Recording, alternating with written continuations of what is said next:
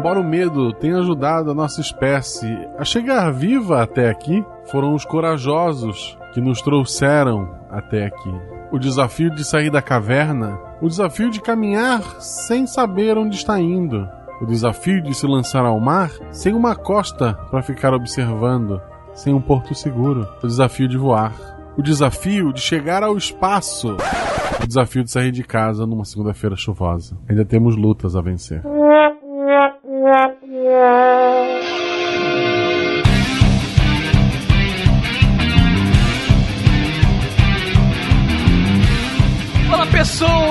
Malto Fencas, diretamente do Rio de Janeiro, porque navegar é preciso, viver não é preciso. Principalmente se você navegar pela Baía de Guanabara, né?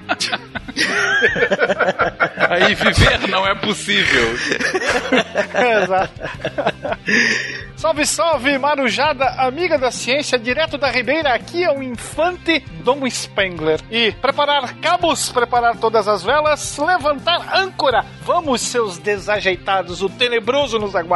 Só, tá todo mundo no espírito Olha. hoje, tá lindo, tá lindo. Eu quero uma rodada RPG assim, hein? Né? Aqui é Matheus, professor armado diretamente da boneca do Iguaçu. E as armas e os barões assinalados, que da ocidental praia lusitana, por mares nunca antes navegados, passaram ainda além da. da, da- da- eu, eu sempre travo nessa aqui. Adoro Lucinas, mas odeio ler o É difícil É ler porque mais tu tem que ler com um olho só, cara. Oi, aqui é a Deb. Yo ho, yo ho, e uma garrafa de rum. É isso. Olá, aqui quem fala é o CA, diretamente de Praia Grande, São Paulo. E raios, a carta que eu teria aqui no baralho me obriga a abrir 18 padarias em 18 territórios diferentes. Cara, eu consigo ver um português jogando uma hora assim, cara. Eu, eu consigo. Beleza. De Gaspar Santa Catarina, aqui é Marcelo Gostin. Navegar é preciso, então não fiquei à toa. Você está ouvindo o SciCast, porque a ciência tem que ser divertida.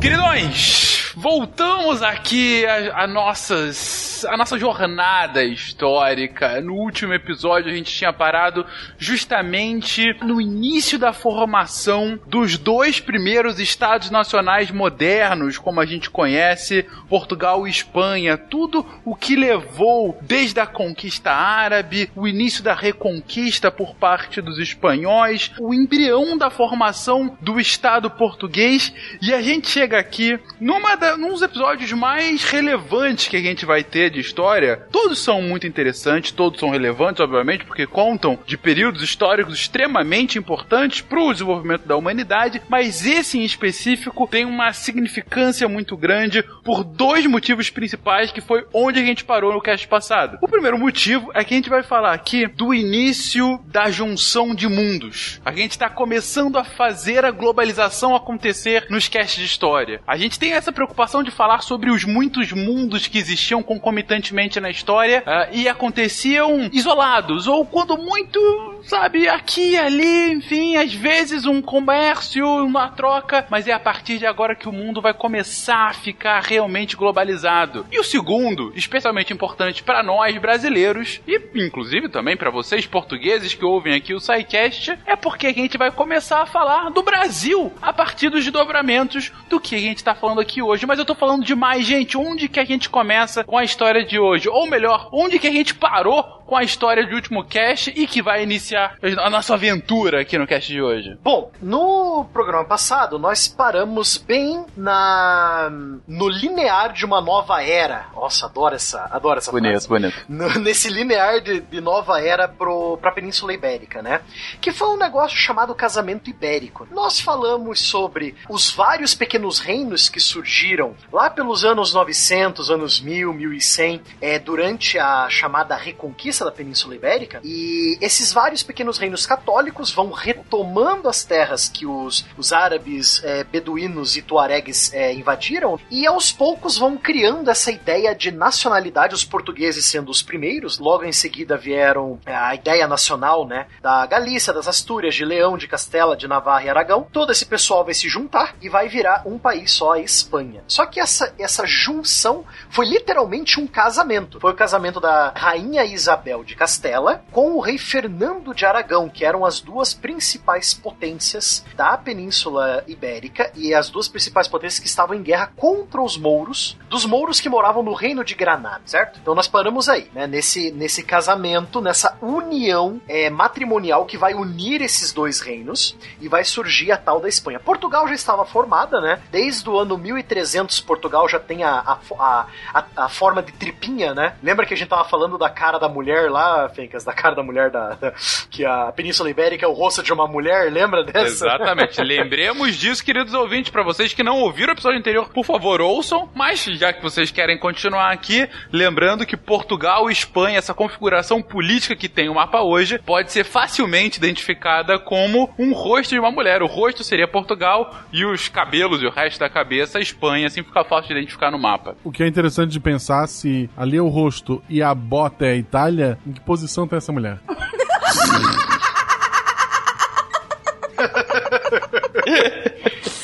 ok. Enfim, continua, Babato. Pô, é um golpe de capoeira que ela tá dando, hein? Exatamente. Tenta visualizar onde tá a Rússia, vai lá. Eu não quis entrar nesses detalhes, foi a primeira coisa que eu pensei. Mas enfim, continuando, Barbado, rapidamente. Bom, essa união vai, vai acontecendo ao longo do. né, para localizar temporalmente o nosso ouvinte. Essa união vai acontecer ao longo dos anos 1460, né, durante as décadas de 1460, 70 e 80, né? Que você vai ter todo esse processo, toda essa guerra contra os mouros, o casamento entre eles. Só que tá aí uma curiosidade: durante o reinado de Isabel e Fernando, não existia ainda Espanha. Quem vai ser a primeira rainha da Espanha vai ser a filha do casal, a princesa Joana, se eu não me engano. Joana I da Espanha, né? Então, os dois ainda vão ser conhecidos como Isabel de Castela e Fernando de Aragão. Então, os dois reinos, tecnicamente, ainda estão separados. A Isabel manda na parte de Castela e o Fernando manda em Aragão, certo? É, então, ao longo, né, você tem essa, essa proto-Espanha aparecendo aí, né? Então, nós, nós paramos aí no, no, no último programa, né? E Portugal já estava com as asinhas de fora, conquistando algumas cidades muito importantes do norte do atual país Marrocos, né? E dessas cidades ele vai partir para exploração marítima. Se não me engano, foi aí que a gente parou. É interessante aqui destacar que nós começamos a falar uns, em um choque de tecnologia nessa época, porque Portugal vai largar na frente, sim, mas a Espanha segue na esteira. Não era só expulsar os mouros, mas sim se aproveitar de tudo aquilo que eles trouxeram também. As grandes obras da antiguidade chegam na Península Ibérica pela porta de entrada ali através dos mouros e você vai ter aqueles inventos que já eram conhecidos na China e que vão dar uma mão gigantesca nessas navegações que estão ocorrendo e que, está, que estarão prestes a acontecer de uma forma muito útil. Nós estamos falando da bússola principalmente, do astrolábio, depois do sextante. Então não é só uma guerra de expulsar o infiel, mas é aproveitar aquilo que o infiel tem, vamos colocar assim entre aspas, de bom. Então você aprende com embarcações muçulmanas e você passa a fazer aquela navegação de pilhagem, especialmente no, no, no mar Mediterrâneo, na pontinha ali logo após o, o Estreito de Gibraltar. Então você nessa nessas expedições, nessas escaramuças marítimas, você começa a aprender um pouco mais sobre a vida no mar. Nós comentamos anteriormente também que Portugal, a, a própria geografia do território favorece uma atividade náutica. Ela começa com a pesca e ali nós temos então o primeiro, o primeiro passo dentro da água, né, na qual a pesca passa a se tornar um pouquinho mais afastada da costa, pouca coisa, mas ainda assim você começa a adentrar, é, é, não no mar, é, mar adentro, mas né, no alto mar, mais próximo, mas ali você começa a trocar as primeiras experiências para o grande salto que vai ser feito na virada do século XV para o século XVI. É, E tem um detalhe que é interessante também, né? Que os portugueses, eles vão ter duas experiências de navegação aí. Eles vão também navegar para o Mar do Norte, porque essa pesca vai levá-los ao Mar do Norte, e também ao Mediterrâneo. E navegar do Mar do Norte e navegar no Mediterrâneo existem técnicas de navegação diferentes. E os portugueses começam a dominar as técnicas de navegação dessas duas regiões. Uma das desses intercâmbios que o comentou que vai ser importantíssimo é, para as grandes navegações vai ser o contato com os povos do norte, onde eles vão começar a desenvolver os barcos de calado baixo, né, que vai, vai possibilitar posteriormente que eles naveguem tanto pelo mar quanto pelos rios. O famoso barco de calado baixo que a gente tem é o, o né, o barco viking. Verdade, verdade. Barco esse, inclusive, que, como a gente já comentou Uh, no episódio de Vikings, uh, nem mais se especula, né? Sabe-se que fizeram eles chegarem na Groenlândia e no, na parte mais extrema da América do Norte, né? Terra das vinhas. Exatamente. Que propaganda maravilhosa. Bom, mas voltando aqui para Portugal e Espanha, o Barbado então acabou de comentar que é um momento em que a Guerra da Reconquista tá de vento em popa, uh, os reinos espanhóis continuam numa uma tentativa de, primeiro, de expulsão moura e segundo, de estabilização como um reino independente, autônomo. O ponto é, tem um determinado momento em que esses muitos reinos começam a ver a necessidade de uma união maior. Tem um, assim, um ponto que, se a gente não se unir, se a gente não virar realmente uma entidade só, a gente não vai conquistar essa autonomia tão difícil que está sendo contra os mouros? A grande argamassa vai fazer que essa união perdure é justamente o cristianismo. Tanto é que o casal Fernando e Isabel ficarão conhecidos como os reis católicos. E serão eles que promoverão a derrocada final da presença moura na região da Península Ibérica. Então eles vão aproveitar isso e daqui a gente tem um casamento por interesse, mas um casamento muito bem arquitetado, visando a união desses pequenos reinos que num futuro próximo, muito próximo, se tornarão a Espanha. É, Espanha é essa que nós sabemos que até hoje possui tretas lá com o País Basco, por exemplo, com a região da Catalunha,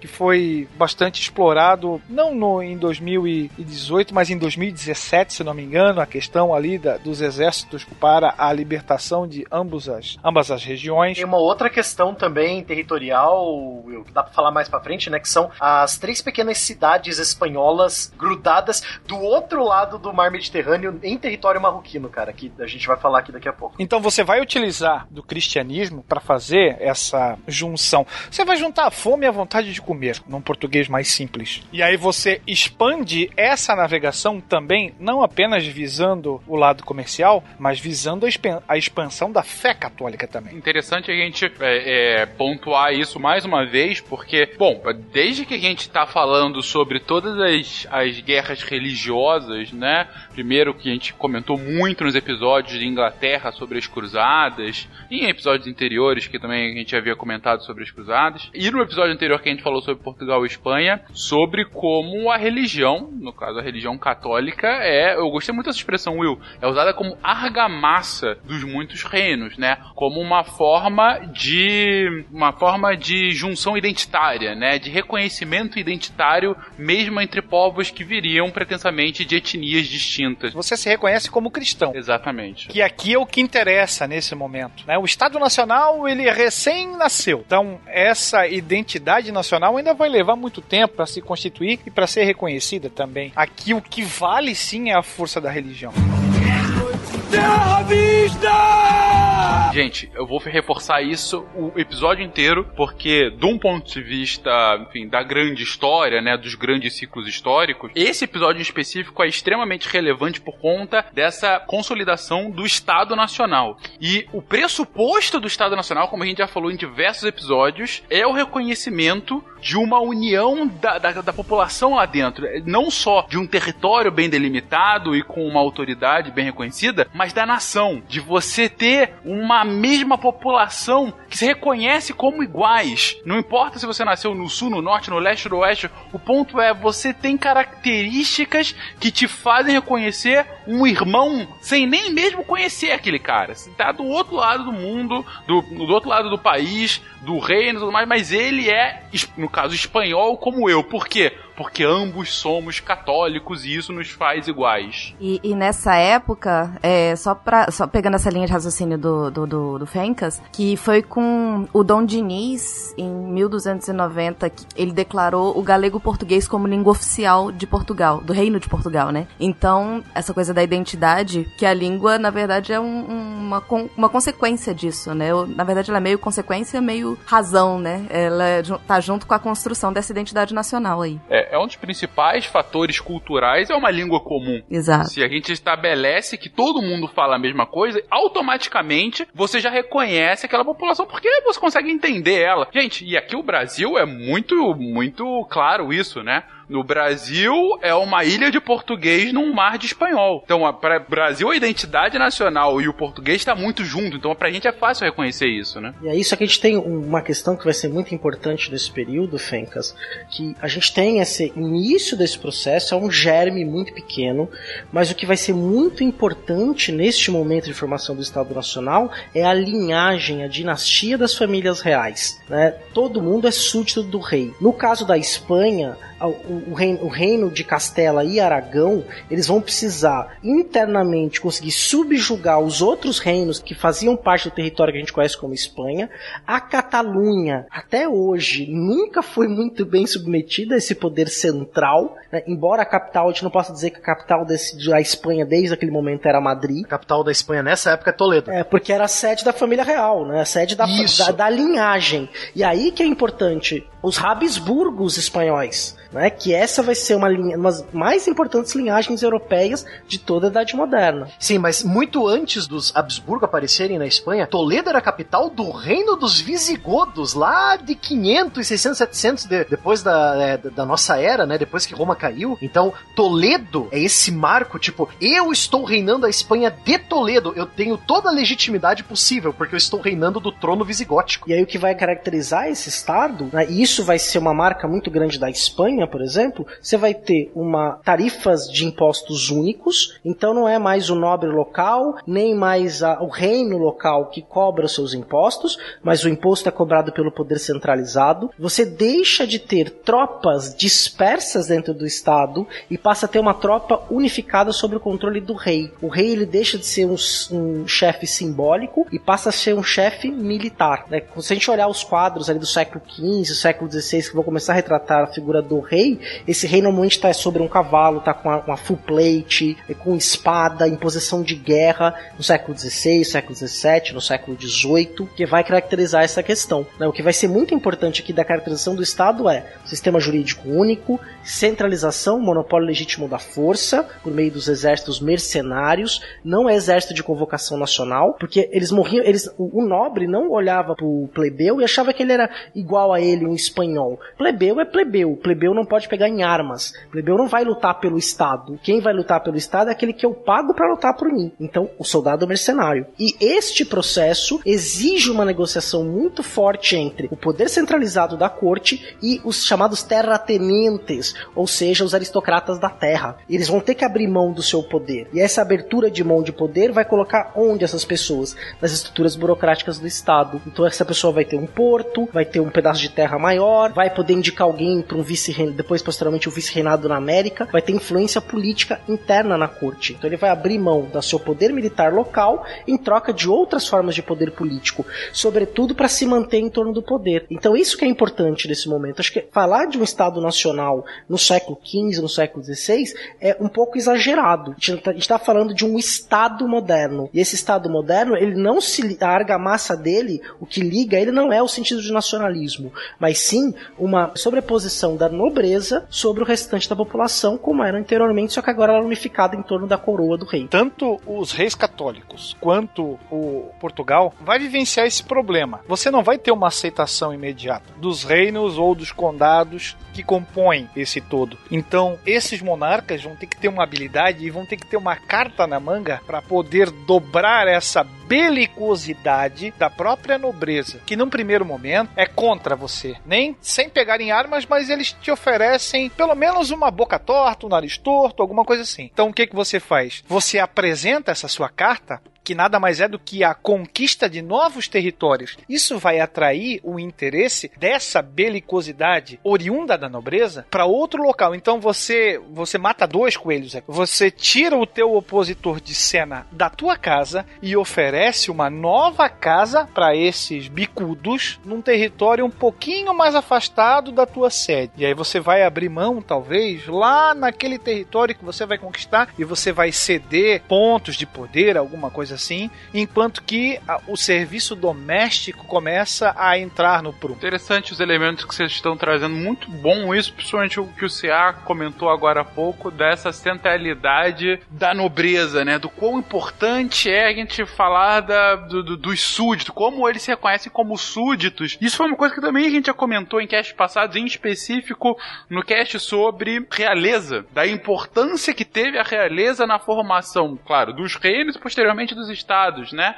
De como que a figura de uma família real, de nobres, é, acabam fazendo mais uma vez essa união de, de uma mesma identidade, não em torno de questões mais ah, soltas, culturais, mas em figura de uma família. Somos iguais porque somos iguais. Eu te reconheço como um irmão porque somos todos súditos de um mesmo monarca. Deixa eu fazer uma pergunta, Will, vê se faz algum sentido. Que eu tô, você tá falando isso e eu tô tentando lembrar aqui que na literatura, é mais ou menos no século, finalzinho do século XV, começo do século XVI, que você tem o cancioneiro geral, que vem com a poesia palaciana. E essa poesia palaciana, ela vem num formato de torneio. E aí você tá falando dessa questão belicosa, e é óbvio que não, não, não é uma comparação, mas é talvez uma, uma forma de, de se expressar, né? De, de, de colocar isso para fora. Tanto homens quanto mulheres participavam desses torneios dentro do palácio, em que eles simplesmente começavam a, a, a falar das suas vidas, falando principalmente do, do ambiente ocioso que era a corte, e do, do flerte que acontecia, e era toda a questão,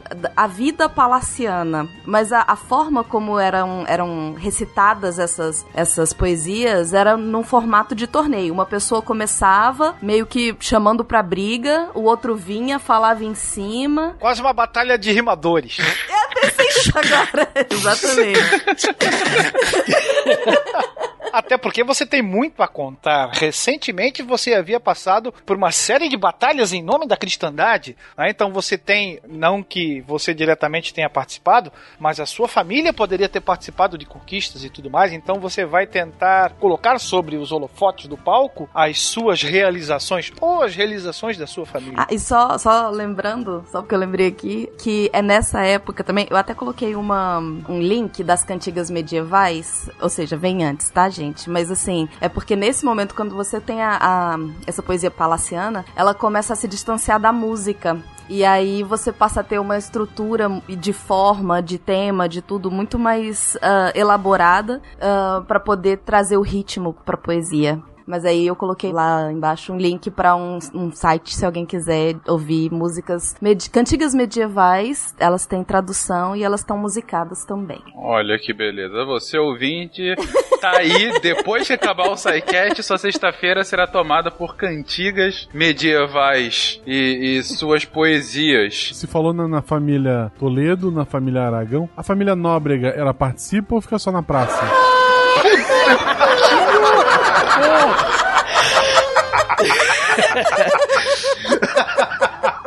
Só por termo de curiosidade pro, pro ouvinte, é, antes dos Habsburgo tomarem o poder na Espanha, né, por meio do casamento real, é, a família anterior, por sinal, a família que governava tanto Castela quanto Aragão eram os de Trastámara. Então, tanto Isabel quanto Fernando, os dois eram da mesma família. Então, você tem o costume europeu de novo, né, do casamento entre parentes para manter a mesma família no poder, né, mesmo que seja em dois reinos até às vezes rivais, né, que Castela E, e Aragão por muito tempo foram rivais, né? Antes desse casamento ibérico. Só por termo de curiosidade. Não, interessante, interessante. E, e vocês estão comentando de. Bom, o Will trouxe aqui, o Barbados já tinha contextualizado no início, o casamento de Fernando e de Isabel, né? Fernando II de Aragão e Isabel de Isabel I de Castela, que foi um marco é, muito relevante durante o século XV, justamente para esse início dos reinos. A gente está falando então muito de, essa união dos muitos reinos, simbolizados por, essa, por esse casamento. Mas e a batalha com os mouros? É a partir daí que se consolida a, a vitória? Quando que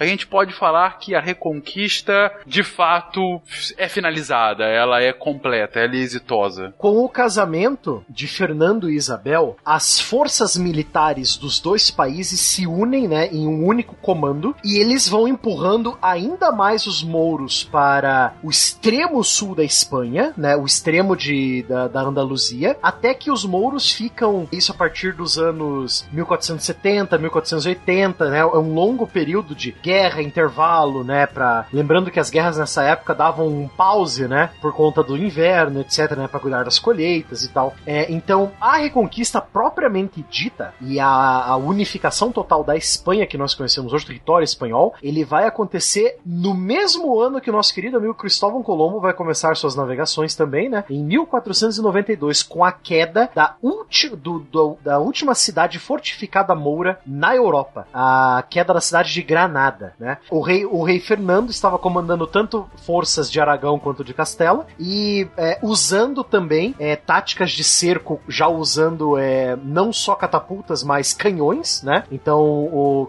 os, os, primeiros canhões, o uso da pólvora, etc., né? Para derrubar os muros é, dessa última cidade. Então, é o marco final, é esse, Fencas. É a queda da cidade de Granada. É o fim da presença moura em território europeu, né? Em território espanhol. É, Rogerinho, Rogerinho, bota a informação, Rogerinho.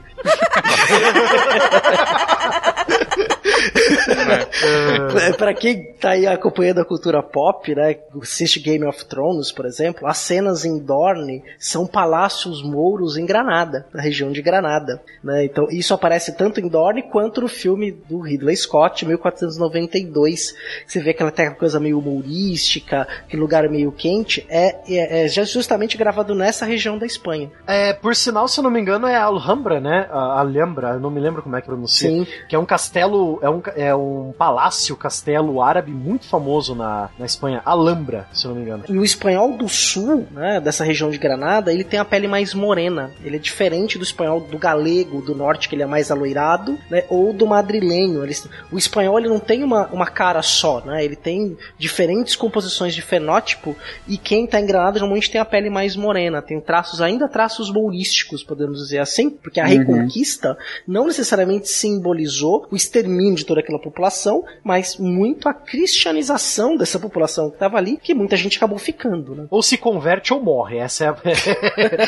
ou se converte ou morre ou corre. Você escolhe essas três opções. Maomé? Quem é Maomé? Nunca ouvi falar. Essa que vinha sendo executada desde o século VIII, então vai levar muito tempo para bastante para que a coisa possa acontecer. E quem samba nessa história não são só muçulmanos, mas judeus também entram nesse bonde e são expulsos. Olha, judeus se ferrando por conta de uma guerra, que coisa nova, nunca aconteceu Desde sempre, né? Desde o que? Desde a Babilônia, né, que a gente tá falando dos é, judeus. Exatamente. É curioso também que esse caso dos judeus sendo perseguidos também vai ocorrer em Portugal, e os judeus vão ter duas escolhas. Ou eles saem de Portugal, vão arranjar abrigo ou moradia em outro lugar, ou eles se convertem. Quando um judeu se convertia em Portugal, ele adotava o sobrenome, logicamente, né, mais português, mais cristão, só que os sobrenomes que eles adotavam eram, eram curiosos, tipo, por exemplo, Machado, Parreira, Pereira, sabe? É, Oliveira. Uhum. Lima, eu sou Lima. Lima, então. Matos. meu é Matos? Essas famílias judaicas, eles pegavam esse, essas palavras bem comuns no, no né, de, de, coisas de Portugal, palavras comuns. Então eles acabaram é, sendo é, conhecidos como cristãos novos. Eles vão ganhar esse apelido, que é um judeu convertido, né? Os cristãos novos. Manuel Oliveira, Manuel Parreira, Manuel Matos, né? Isso. Com certeza, tudo descendente de judeu. Eu sempre soube. Eu olho pro Guacha, eu vejo um judeu, claro.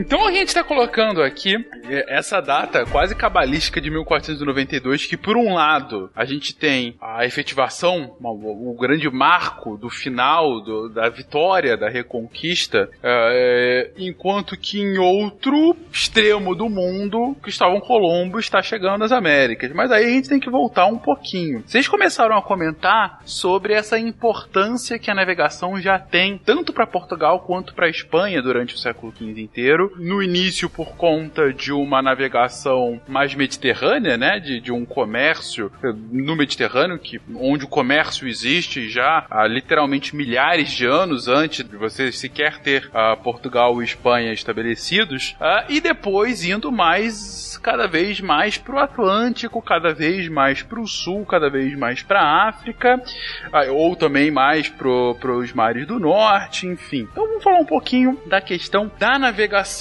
Gente, eu lembro que no colégio, um dos pontos que a tia Cocota ensinava do porquê desse lançar-se ao mar europeu ter se dado por Portugal e Espanha começava até pela constituição, pela localização geográfica de ambos os países, meio que um trampolim para o Oceano Atlântico. É verdade isso? É claro que não é uma única causa, mas essa causa também ela se confirma. E quais os outros motivos de que de repente dois reinos recém-formados e outrora sem qualquer expressão no cenário europeu, eles estão conquistando novos mercados, novos territórios, novas rotas comerciais e inclusive um novo continente futuramente. Então, a geografia realmente, Fencas, vai ser muito importante para essa todo esse movimento marítimo é, expansionista e quem vai sair primeiro mesmo vai ser Portugal. Enquanto Castela e Aragão ainda estão distraídas, né, com suas picuinhas internas e tentando resolver o problema com os mouros em Granada, é Portugal tá ali, na dela. Ela também está participando da Reconquista, ela expulsou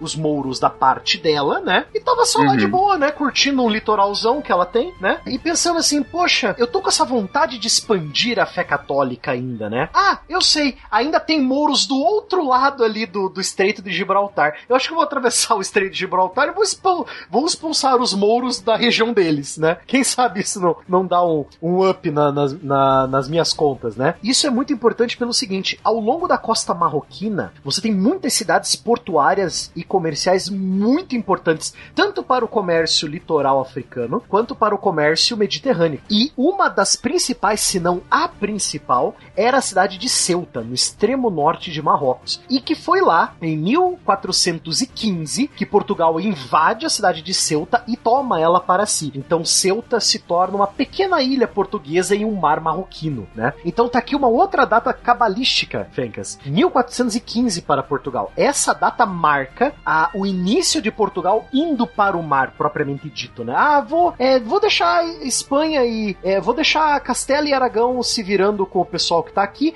eu vou é dar a volta na África, né? Porque Portugal já fez a parte dela, eram os outros que estavam atrasados, né? Então ela vai começar a ir para o mar. Toma Ceuta, ela toma Tanger, que é uma cidade logo ao lado, que é, é Ceuta é mais virada pro Mediterrâneo e Tanger é mais virada pro Atlântico. Ela começa aos poucos, né, indo é, quase tipo pulando, né, de pela costa marroquina, indo mais ao sul. No futuro vai atravessar o, o Cabo do Bojador, que é o cabo ali é, que você vai entrar na região que é eles chamavam de Guiné, né? Então os, os portugueses vão sair na frente, sim, enquanto é, Castela e, e Aragão ainda estão disputando poder, Portugal vai aproveitar e sair na frente, né? Tanto que é por isso, né, Portugal, na época que Cristóvão Colombo saiu de Sevilha para buscar uma outra rota para as Índias, é porque a Espanha formada não queria pagar as tarifas que Portugal já estava cobrando na sua rota para a Índia, contornando a África, né? Então, os reis espanhóis viam de bom grado essa tentativa do Cristóvão Colombo de achar uma outra rota, né? Porque, ah, eu não vou pagar Portugal para passar por aqui, tá louco? Só porque ele foi o primeiro? Né? Imposto né? é roubo, eles diziam. Imposto é roubo. Mas falava em espanhol, né? Isso. Lo imposto é. É rebo. Rebo, isso. Então, você tem toda essa ideia de é, Portugal não quer mais ser coadjuvante no comércio marítimo mediterrâneo, né? Que estava na mão dos genoveses e dos, dos venezianos. Ela não quer mais, ela quer ir direto à fonte, ela quer beber direto da fonte, né? Ah, vamos ver até onde vai a África. Vamos ver o quão longe a África é da Índia. Então, aos poucos, Portugal vai fazendo pe pequenas manobras ao longo da, da costa africana, mapeando a costa africana, fazendo acordos com tribos locais, construindo as famosas feitorias que nós vamos falar um pouquinho mais à frente. Então, ela vai fazendo pequenas bases navais que vão ajudar ela a manter essa rota. Então, e, e logicamente, né, tudo graças à geografia portuguesa que, cara, eles estão com todo um litoral maravilhoso para sair com os navios, né? Cheio de portos naturais que os navios podem ser construídos. Então, Portugal tinha tudo para dar certo na questão marítima. E tem uma coisa que é interessante, né, que a gente é bom a gente colocar aqui, que este, esse, esse contato com a África era extremamente lucrativo. Né? Quando os portugueses se encontram com, a, com os africanos, por exemplo, as técnicas de metalurgia de alguns reinos africanos eram superiores às técnicas europeias. Eles conseguiam comprar metais com mais qualidade do que um metal feito na, é, na própria Europa. E você sabe de onde que vem essa habilidade de comprar é, CA? É porque ali, naquela região que Portugal estava navegando, nós temos um grande império africano que é o Império do Mali. E o Império do Mali, por 100, 200 anos, o Império do Mali foi um dos mais ricos, da, é, até comparando com reinos europeus, ele era mais rico do que qualquer um dos reinos europeus da época, porque eles literalmente sentavam em minas de ouro riquíssimas, né? Então, tanto que tem regiões que Portugal passava por ali que eram do Mali, eles só iam dando nome assim, tipo, ah, aqui é a costa dos grãos, aqui é a costa da mina, aqui é a costa do ouro, né? Então, tudo isso, né, região controlada pelo Mali, né? É, a costa da mina, inclusive, é a Gana hoje, né? Vai ser ali um país ali que vai ter uma, essa característica. E esse contato, o Barbado colocou muito bem. A gente não pode olhar para a África e achar que não havia grandes civilizações, grandes civilizações políticas ali e grandes rotas comerciais. Não havia, né? E aí vai ter uma característica bem interessante dos portugueses, né? Eles saem ali de Portugal, se estabelecem nas Madeiras, nas Ilhas da Madeira e depois vão singrando ali é, os mares em direção ao sul, começam a se estabelecer nas ilhas africanas no Atlântico, né? e aí, ainda no século XV, eles começam a, vocês falaram um pouquinho lá no cast sobre açúcar, eles começam a plantar cana e utilizar essa plantação de cana mão de obra escravizada africana, né? Então, é, inclusive aqui na minha região você tem o engenho dos Erasmus, as ruínas do engenho dos Erasmus é a construção europeia mais antiga da América Portuguesa, no caso o Brasil. Você só acha engenho análogo nas ilhas do Atlântico africano. Você não tem nenhum outro engenho é, que seja igual a essa construção a não ser na África, porque os portugueses quando eles se estabelecem depois no século XVI no Brasil, eles importam aquele modelo de produção de açúcar e de mão de obra para as Américas, um modelo que já funcionava aí pelo menos aos seus 50 anos para mais, né, que eles já tinham experimentado na, na costa, nas ilhas atlânticas do continente africano. Se eu não me engano, a primeira ilha em que eles testaram com sucesso a cana-de-açúcar foi o, as ilhas de Cabo Verde, se eu não me engano. Aí de Cabo Verde, com as experiências que eles tiveram em Cabo Verde, eles expandiram essa produção de açúcar para o que seria a América Portuguesa, né, que é o nosso querido Brasilzão. É interessante ressaltar que essas ilhas atlânticas serão os verdadeiros laboratórios lusitanos, tanto para experiências agrícolas, como foi o caso da cana-de-açúcar, como foi o caso do trigo. Nós comentamos no programa passado que as terras portuguesas eram excelentes para as vinhas e para as olivas. Só que você nem só de vinho e azeite vive o homem, né? Nós precisamos dos outros víveres e essas ilhas serão laboratórios para a criação e o desenvolvimento desses novos gêneros que vêm do norte da África, sim, que vêm da Itália, e você também vai ter o laboratório humano na qual vai se tornar depois a mão de obra escrava. Então, é tentativa, erro e acerto. Tanto é que quando você vem para o Brasil, num futuro muito próximo, você já tinha a plena certeza do que fazer e de como fazer por uma experiência anterior que tinha dado certo. Um único comentário rapidamente sobre tudo que comentaram, gente, sobre o reino de Mali. A a gente ainda há de fazer um episódio especificamente sobre os reinos africanos pré-imperialismo, né? Voltado com os europeus, né? Exatamente. É, Esse... pré- pré-europeus, especialmente o Império do Mali e o Reino do Congo. Acho que são os dois principais que nós vamos falar. Exatamente. São os dois que mais se destacam, assim, mas não os únicos. Até porque, né, é, há males que vêm para bem. Caraca, faz. Esse eu vi de longe.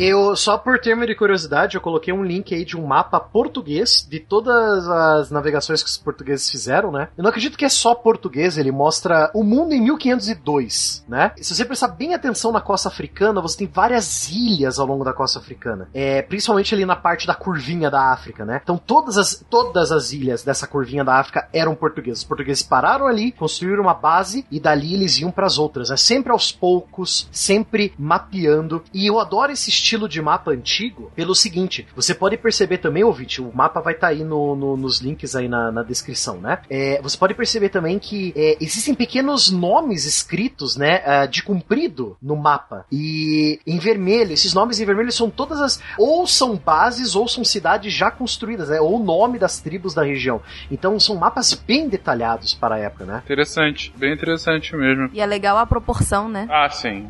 Você tem uma, um nível de detalhes muito maior, né, desse, dessa meiuca da, da Europa e da África. E aí, quando você chega às Américas e à Ásia mais extrema, é, você tem até o relevo, né, da, da América nem todo, da Ásia até tem, mas com pouquíssimo detalhe, né. É, não, mas eu pensei em termos de proporção mesmo. Essa África tá gigante, a Europa tá bem pequenininha, espremida ali no canto. Mesmo que tenha mais detalhe, tá muito, muito, muito legal esse mapa. A cartografia começa, não, começa não, mas ganha um grande, um grande incentivo com as navegações. Não é só o, o, o capitão e o piloto que vão na embarcação. Você tem todo uma uns outros especialistas que vão para fazer acontecer. E o cartógrafo vai ser um cara extremamente importante. Afinal de contas, você está abrindo novas rotas marítimas de comércio.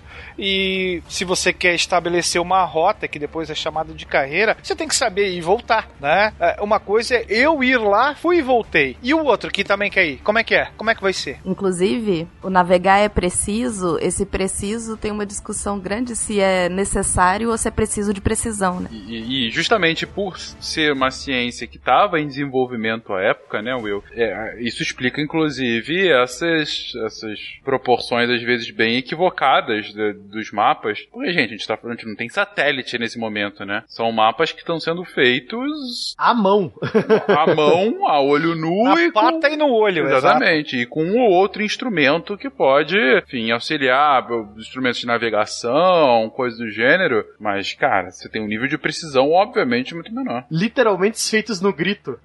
É, que- não, com Para certeza. quem gosta de mapas antigos, a Biblioteca Mundial Digital da Unesco tem um acervo de mapas extremamente rico, assim, é um desbunde. Você entra lá, você se diverte durante horas, assim, até semanas ou anos. Tem muito material interessante que eles estão digitalizando as grandes bibliotecas do mundo, né? E a Biblioteca Mundial Digital vai ter link no post. É, você entra lá e dá uma olhada nos mapas, as representações da África no século XIII, século XIV. Depois você vai vendo uma evolução dessas, dessa representação cartográfica, né? Depois, inclusive, alguns mapas, é, alguns mapas com desenho de pessoas, né? Que você não, justamente por causa dos muçulmanos, né? Dos árabes, que eles não poderiam ver ali, eles, eles, achavam estranho ter representação de pessoas. Diz a lenda, né? Que eles não pegavam esses mapas por causa desses desenhos.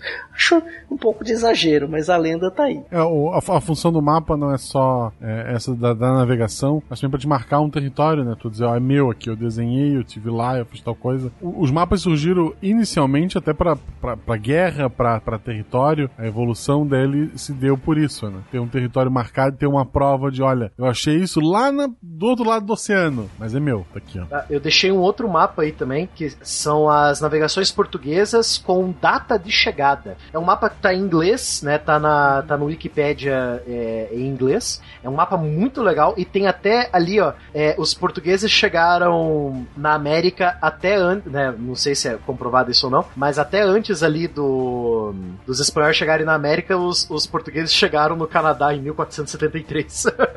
Newfoundland, onde os vikings haviam chegado anteriormente. Onde também. os vikings chegaram também, é. Não sei se é fato isso ou não, mas, né? Os portugueses realmente saíram na frente, né? 1470 eles já estavam na curvinha da África ali já, na ilha de São Tomé e Príncipe, né? Então, Esse mapa que, o- que, o, que o Barbado trouxe pra gente, até se tu for ver, é a costa da, da América do Sul e parte até da- da- do norte, do, é do norte também, mas mais central ali. Eles têm bem desenhado a costa, óbvio, alguns erros básicos, mas dá pra ver. Se tu tentar encaixar na África, tu já vê que, que quase dá já. Então tem um, um grau de acerto muito grande pra época. E eles só desenharam o que viram. Porque tem o litoral, chega um ponto que tu tem árvores que demarcam o seguinte: as árvores deitadas, depois vocês veem no, no mapa, elas marcam o seguinte: tipo, tem mais coisa pra lá, mas a gente foi até as árvores, aqui, ó. Não, não, não é o oceano, são árvores. O que tem depois eu não sei o quanto tem depois, né? é o famoso termo terra incógnita que aparece em muito desses mapas aqui. Então, os, os, os artistas que faziam esses mapas, eles é, depois das árvores eles escreviam terra incógnita, né? Você não sabe o que tem ali. Exatamente. Que no Civilization são aquelas áreas pretinhas que você ainda não É, explorou, né? exatamente. Mas, mas engra- interessante que você comentou isso, Guaxa, porque ao mesmo tempo, mesmo na Eurásia você tem, ah, pelo menos nesse mapa, a falta de informação. Talvez seja um mapa com maior foco em viagens marítimas, então faz sentido não ter tanta informação é, de territórios, né, para dentro. Mas de qualquer forma, é, é muito interessante que talvez em determinado momento portugueses e espanhóis soubessem mais sobre um continente do outro lado do oceano do que a mesma extensão de terra onde eles já estavam, mas que era longe pra caramba, né? Que é o, todo o restante asiático dessa Eurásia, né? né? Dessa grande massa de terra onde eles estão. E ninguém sabia de Oceania. Eu tenho que dizer que essa conversa só me faz lembrar o RP Guacha. Ah, gatinho. Úrsula. Eu tô quieto, olha só, eu tô falando. Mas tem o episódio 5 lá, confira, gente. Episódio 5. Úrsula.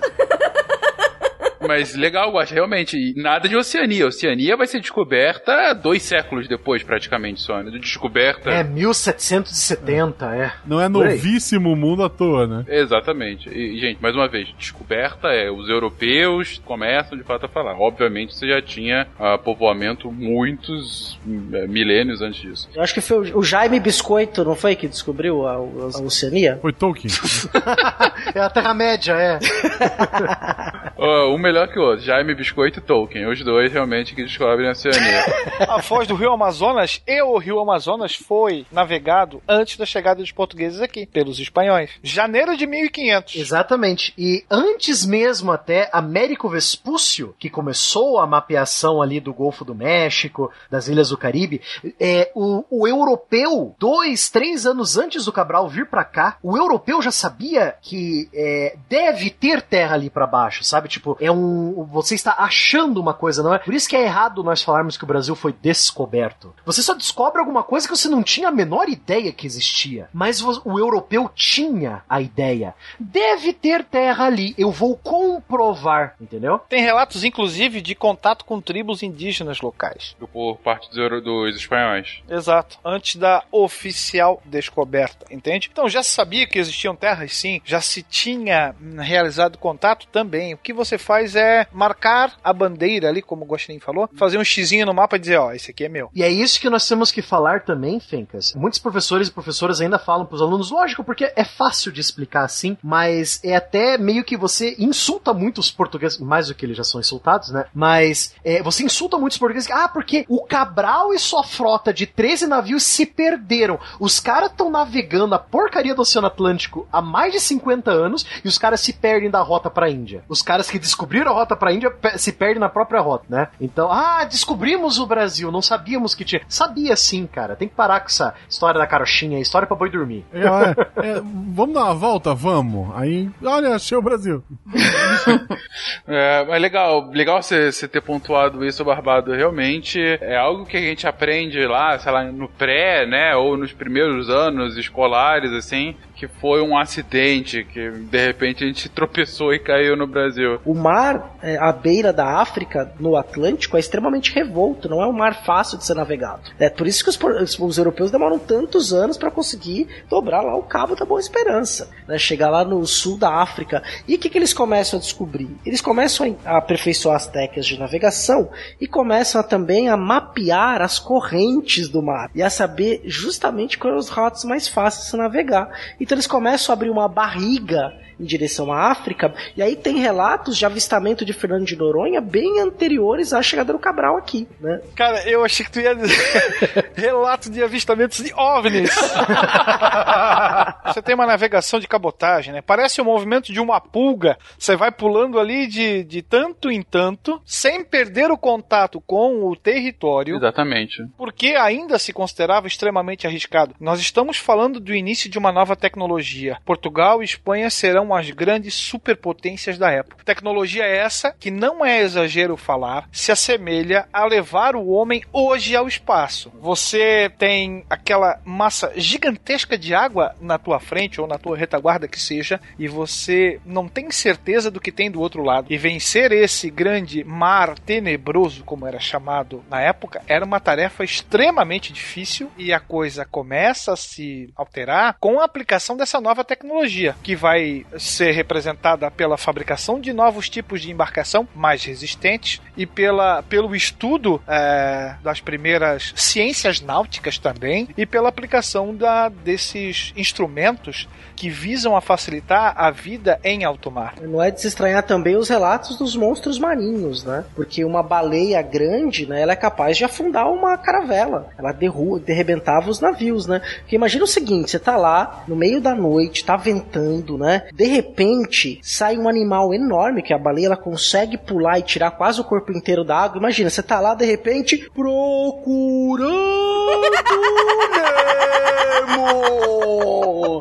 Não, mas com certeza. E você tem aí, e às vezes, não digo monte, mas, mas você diz animais desconhecidos, Sim, animais, não, sim. enfim, que você não está acostumado a se lidar. E aí você tem a seguinte situação também: é, são muito poucos os que sobrevivem a um naufrágio. Esses que sobrevivem e chegam novamente à, à metrópole fazem relatos fantásticos. E esses relatos ganham o boca a boca. Isso faz com que aquela grande aventura é, se torne ainda mais incerta nesse primeiro momento.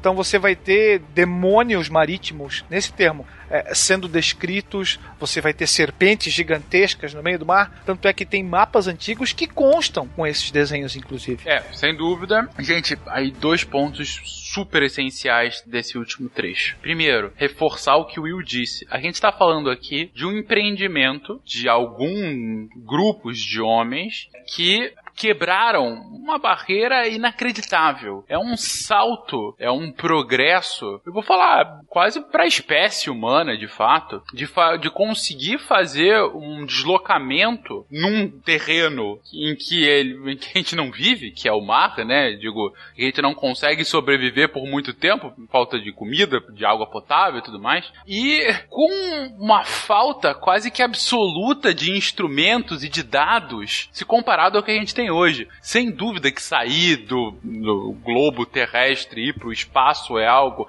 extraordinário e é um feito que vai ser contado por gerações muito depois do que a gente já tiver deixado aqui a Terra. Mas esses feitos ah, que foram realizados nessa época, ou se a gente descobrir no futuro, ou se aprofundar, o que os chineses já fizeram, inclusive algumas décadas antes dos, dos europeus também, muito nesse sentido, de explorar boa parte do globo pelo mar. Mas, gente, é algo de uma significância gigantesca. São pessoas que estavam realmente desbravando o mundo Na vanguarda. na vanguarda, sem ter os artifícios, as ferramentas que hoje parecem triviais pra gente. Com perigo de morte em 90% das viagens, né? Temos que lembrar disso. É, exatamente.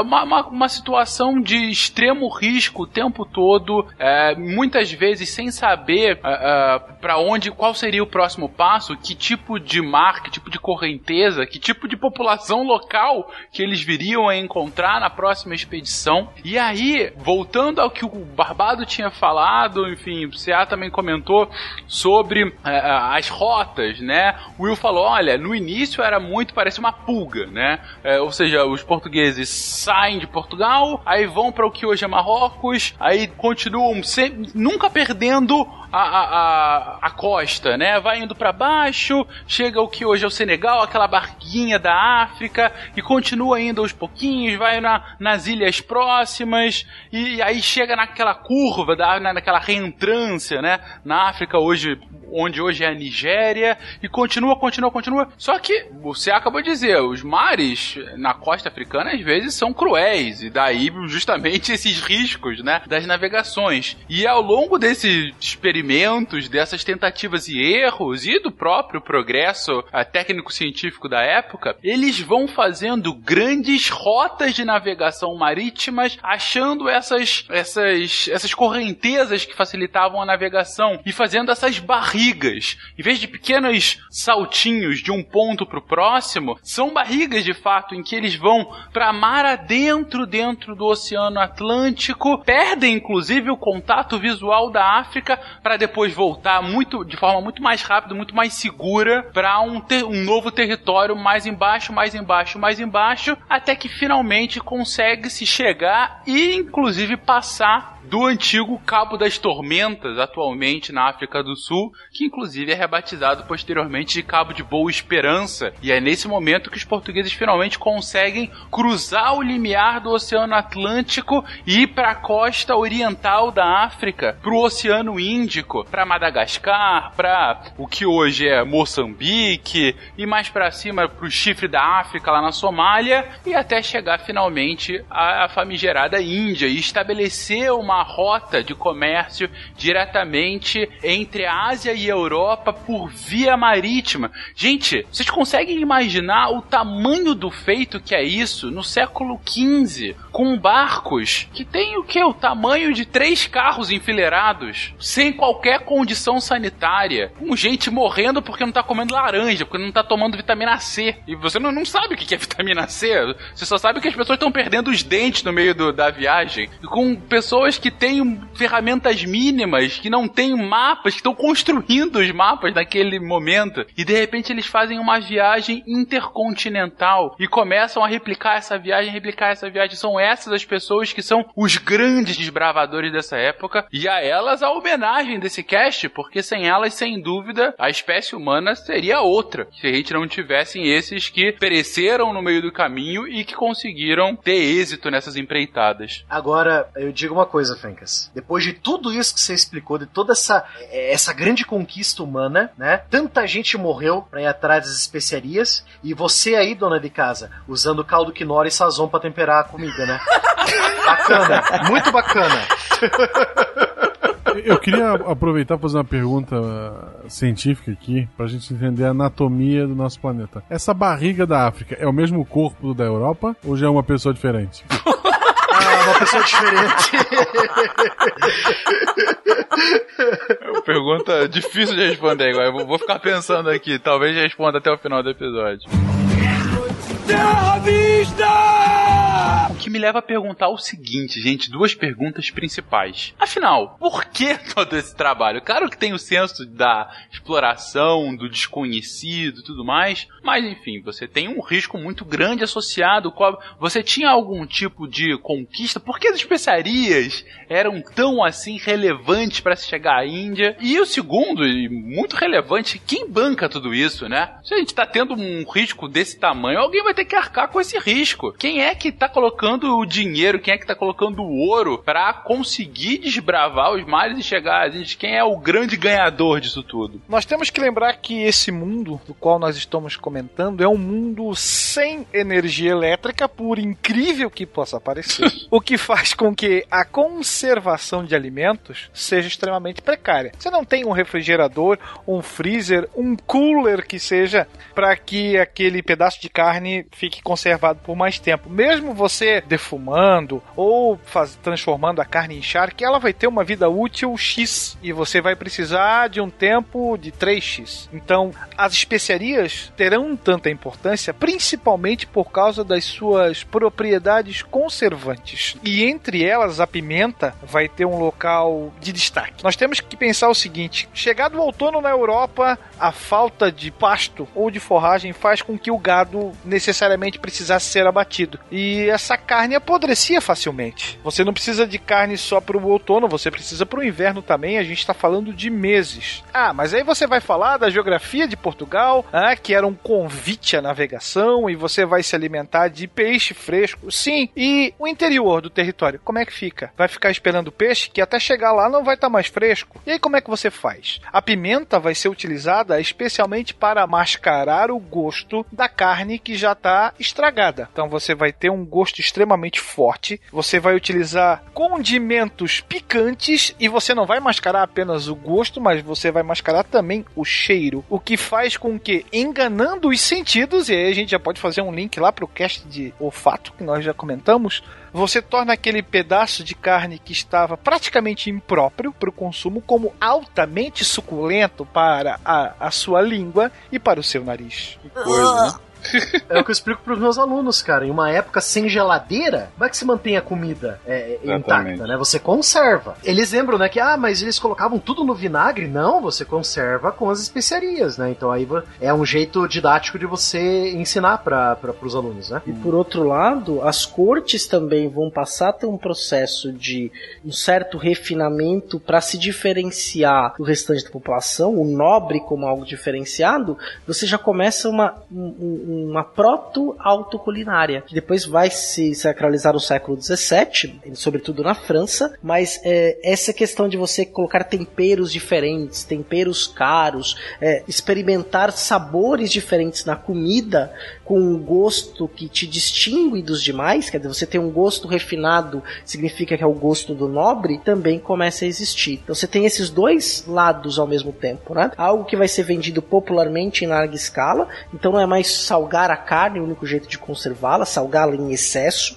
deixá-la secando, as carnes de sol, as carnes secas, mas também a especiaria vai ter essa questão social, que vai diferenciar o sabor. Né? Então comer passa também a ser um outro tipo tipo de experiência. Né? Isso aí, mais pra frente, falando da, dos regimes absolutistas, tem curiosidades interessantes aí. Essas especiarias chegavam à Europa, sim, através de uma outra rota comercial, especialmente desenvolvida pelos italianos, os genoveses, que por sua vez iriam até a região mais ou menos onde hoje é o Líbano, a Síria, aquela região pacífica que a gente ouve falar todo dia, Opa. e compravam de mercadores que vinham do Oriente. Isso, a, a coisa muda de figura quando nós temos a queda de Constantinopla a partir partir dali, aonde os turcos seljúcidas vão encarecer esse tipo de operação. E aí, sobretudo portugueses, não vão querer pagar a mais. Essas especiarias eram extremamente caras quando consumidas na Europa. Mas nós temos a, a lei da oferta e da procura. Você necess, praticamente necessitava delas. E você não quer pagar muito mais por isso. Então o que, que você vai ter que fazer? E se nós fôssemos lá na origem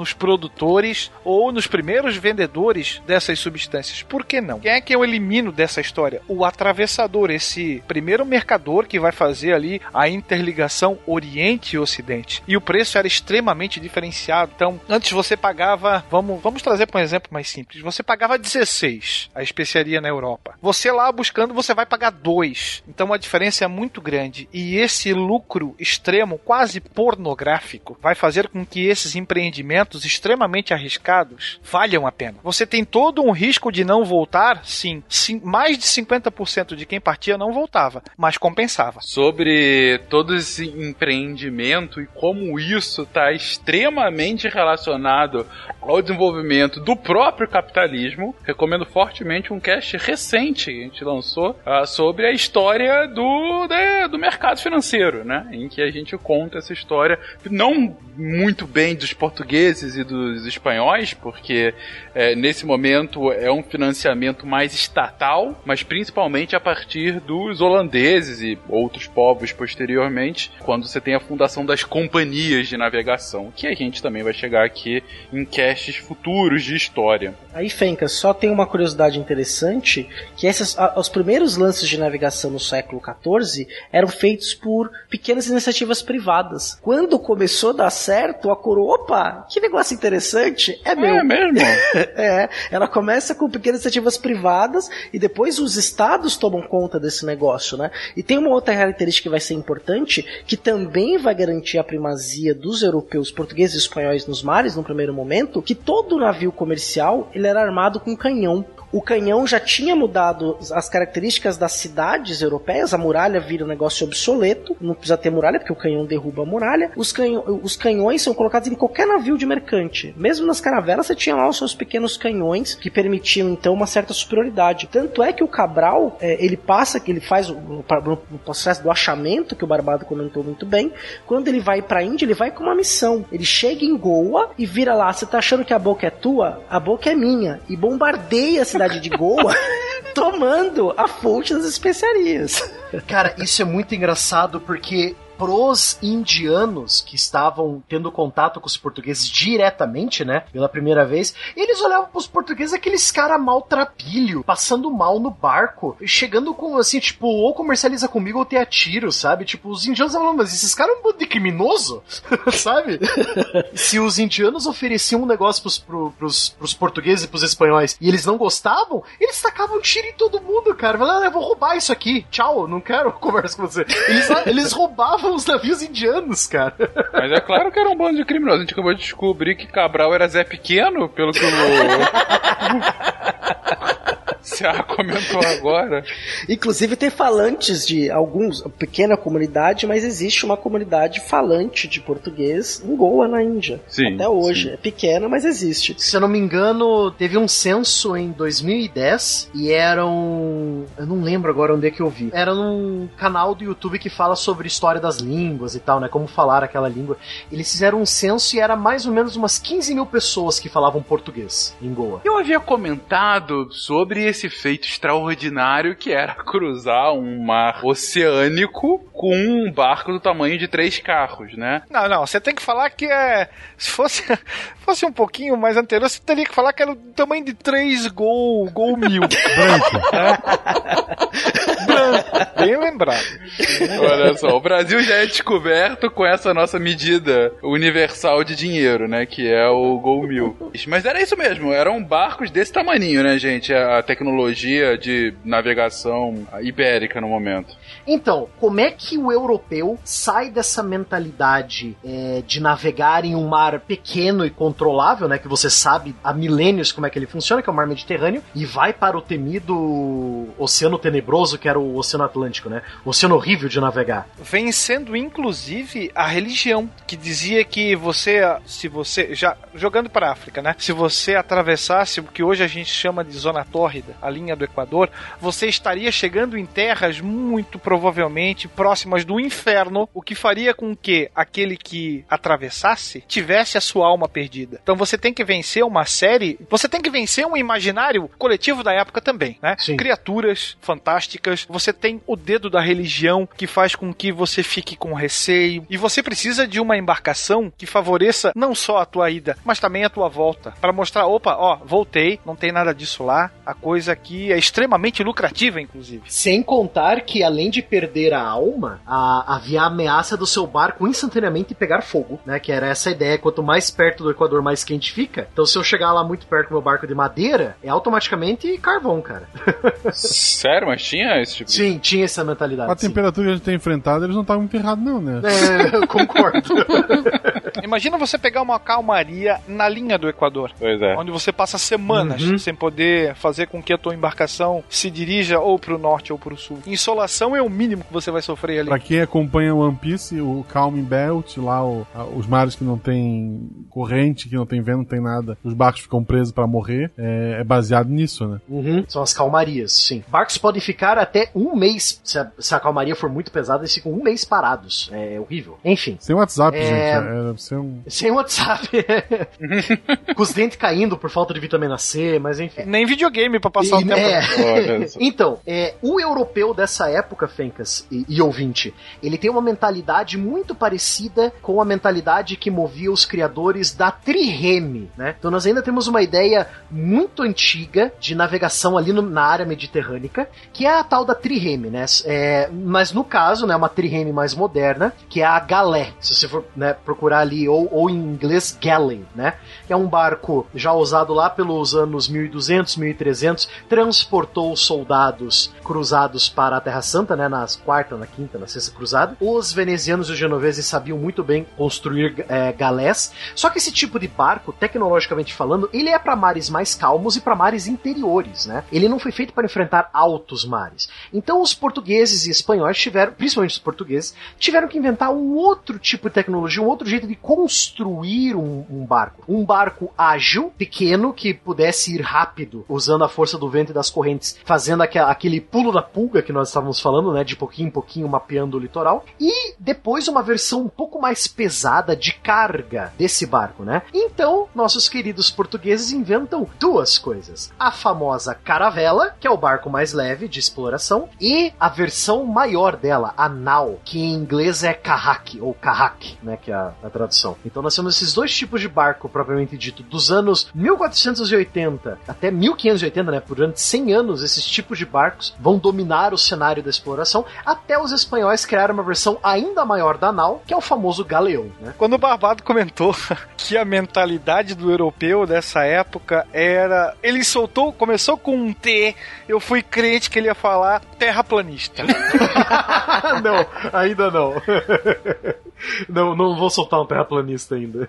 Mas você tem sal, um salto, uma melhoria tecnológica num espaço muito curto de tempo, onde você vai bombando essa tua, essa tua embarcação. Caravela, aquele irmãozinho mais novo, mais fraquinho. Logo na sequência você já tem a nau com um volume de carga muito maior e depois sim o galeão, o famoso galeão tão veiculado nas, nos filmes hollywoodianos que tentam retratar essa época. O galeão espanhol carregando toneladas de ouro do Novo Mundo, é. Só que antes dele, caravela e nau. Tá no post aí, ouvinte, algumas imagens aí, uma imagem de uma caravela e de uma nau para você ver a diferença de tamanho, né? Sim, vai aumentando sensivelmente, mais velas, né? Enfim, para imagino é, aproveitar melhor a força dos ventos, né? Exato. Esse vai ser o grande pulo do gato não, mas do peixe talvez. o grande pulo da baleia. É...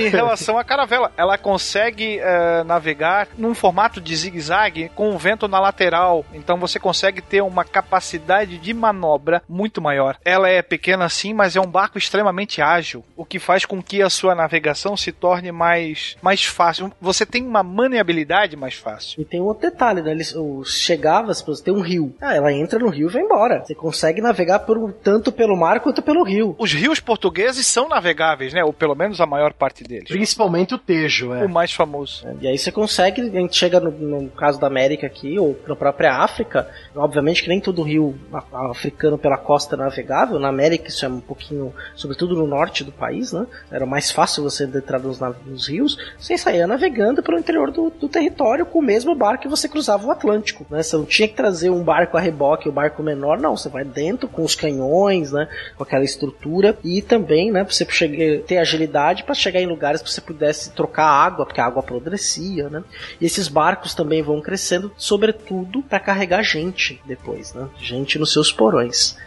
É, ouvintes que estão esperando uma piada que não teve, mas eu tava no mute rindo cada vez que o Barbado falava anal com vocês, tá? A gente tá junto. Essa, eu tava esperando a qualquer ah. momento, Gosta. Obrigado.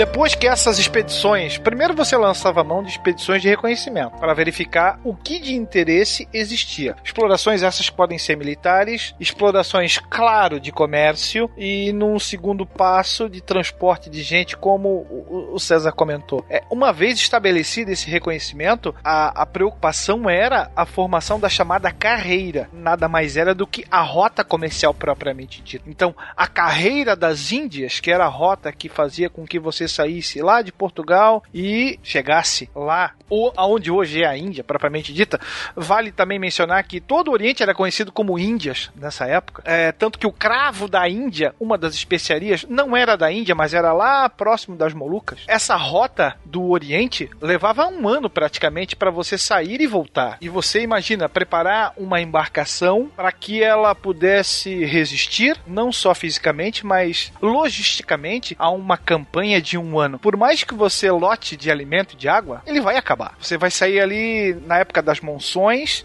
e você só vai chegar lá daqui a 10, 12 meses. Aqui nós temos um grande problema, entende? Bom, e a gente tá começando mais uma vez a trazer problemas para esse mundo globalizado que, que tá sendo criado, né? Trazer problemas de outros lugares com isso que o Will tá comentando, né? E você vai necessitar de uma escolta também. O produto era extremamente lucrativo, não só para mim que vou, mas para todos os interessados nessa jogada, inclusive piratas. Pirata, eu queria justamente falar disso, Will. Piratas Cara, isso tá no imaginário popular há muito tempo. Vocês comentaram de filme agora há pouco. Talvez seja uma das coisas mais retratadas em filmes da época, né? Sobre esse, enfim, esses grupos, esses grupos armados uh, não legítimos, vamos colocar assim, que acabam assaltando outros navios, roubando e, enfim, prendendo, por vezes uh, fazendo com que eles afundassem. Uh, já é dessa época essa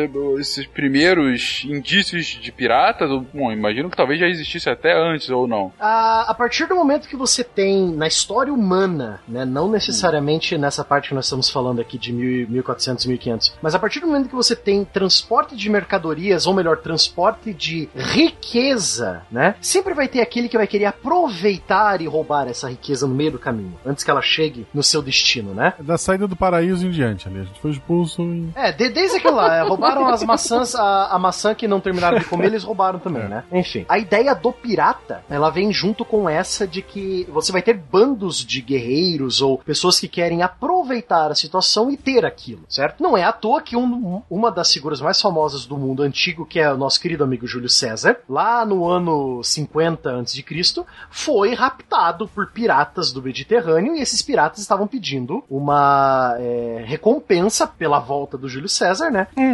Módica módica, lógico, né? Falamos isso na nossa trilogia de Roma, né? E essa ideia do pirata, ela vai surgir assim que as rotas, pelo menos, né, isso que eu me lembro, é, assim que as rotas comerciais estiverem já estabelecidas, em que a riqueza já está fluindo, né, é, entre Europa e Índia, que o pessoal que está de fora da brincadeira, né, é, também conhecidos como franceses, holandeses, ingleses, esse pessoal vai começar, poxa, eu vou fazer barcos iguais àquele, colocar colocar mais canhões e vou roubar o que. Né? Eu tô com preguiça de fazer eu mesmo ou pagar impostos pro, pros portugueses espanhóis que já estão fazendo isso. Eu vou roubar deles, né? Então essa ideia do pirata vai surgir sim, né? Assim como ela já, já existia antes, sempre vai existir, né? Não é à toa que os piratas da Somália são famosos até hoje, né? Por roubar navios ali que trafegam pelo canal do Suez, né? Piratas mais famosos, esses do cinema, vão atuar especialmente na linha atlântica América-Europa. Especialmente tendo como alvo os navios espanhóis que saíam carregados com o metal precioso, ouro e prata. Então vai ser né, na carreira do Atlântico, na carreira americana, é que esses principais piratas, os piratas mais famosos do mundo, vão atuar. Eu acredito que a pirataria mereça um cast específico para ela, talvez num futuro mais próximo, talvez num ataque mais próximo, né? É, nós tivemos filmes no cinema, talvez o mais famoso seja o Piratas do Caribe, mas. Bem acurado historicamente, né?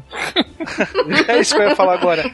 A região do Caribe era especialmente alvo das piratas do Caribe. Sim, mulheres eram comandantes que faziam essas pilhagens. É mesmo? Sim, tinha mulheres comandantes, sim. Olha só. Mas, é, mas enfim, é, no caso, né, é, essa pirataria do Caribe, que é a era de ouro da pirataria, que muitos historiadores falam, é lá pro ano 1700. Estamos 200 anos é, longe ainda, né? Dessa pirataria famosa. Mas, por exemplo, um dos piratas mais famosos da história, que acabou roubando navios portugueses também trazendo especiarias da Índia é o inglês Francis Drake, né? Sir Francis Drake é, roubou muitos navios espanhóis e portugueses nos anos 1580, 1590, né? É, os próprios portugueses eram piratas aos olhos dos indianos, assim como eu falei antes, né? Ladrões que, se o negócio não estava indo bem, eles vão roubar você, né? Então, essa ideia da pirataria já existia, mas a pirataria famosa, como o Spengler explicou, é só daqui a 200 anos para frente. A gente continuar na mesma lógica, o próprio Estado é, rouba a gente, porque imposto é roubo, como o Guaxa já tinha dito. E, e ouvinte, volta a ouvir o cast. Para de deixar nos comentários que é o cast de pirata, a gente sabe, mas tudo a seu tempo.